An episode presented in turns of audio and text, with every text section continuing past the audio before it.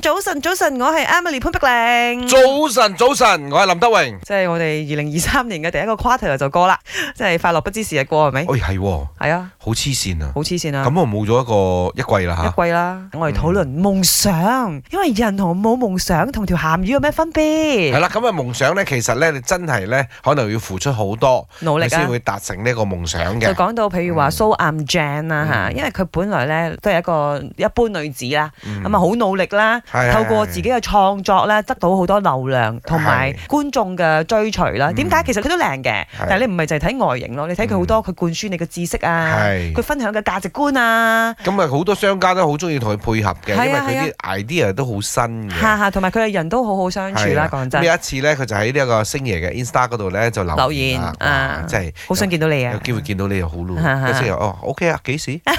就係咁隨意答佢啫。係啊，好哦，OK，咁如果你真係話我飛嚟香港嘅，OK，啊幾月幾號你飛過嚟啊？我請你食飯。哇！然之後佢就卒同之星爺一齊食潮州菜。真係盛事喎， 啊咁當然其實我覺得咧，啊蘇銀 Jane 嘅特質啦，都係星爺啲電影會出現啲誒配角啊嘅係嗰種感覺嘅。所以今日咧，我係透過呢個蘇銀 Jane 嘅 case 啦，問一問大家，如果有機會啦，你可以見到偶像，你最想見到邊個，同埋原因為何？林生，你仲有偶像冇嘅？因為畢竟你都喺巔峰咁多年啦，嗯你咪我 偶像咯。行啊 開。講真嘅，冇啦，呢啲留俾你去啦，你即將會見到我其中一個偶像成龍成龍大哥，啦。係啦係啦係啦啊係啦係因為你都忙自己嘅嘢啦。咁啊，成龍大哥其實佢都係一個係好好相處嘅前輩嚟嘅。係，都好遠，即係我會好敬佩佢嘅工作態度咯。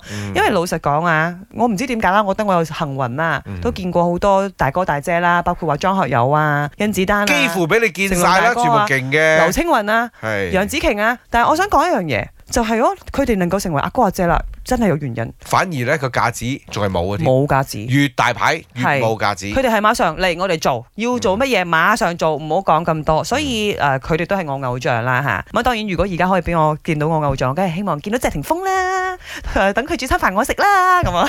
哇！ 你有冇？講真嘅，偶像真係冇咩？我知啦，你啲偶像全部變晒你啲 friend 咗 啦。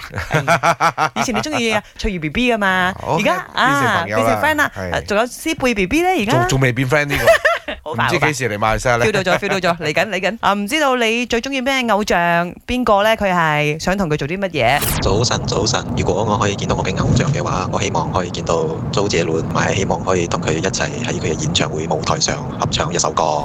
早安，早安，麦。我蛮喜欢潘玮柏的，如果有机会遇到他的话，我觉得我应该会和他一起一直不停。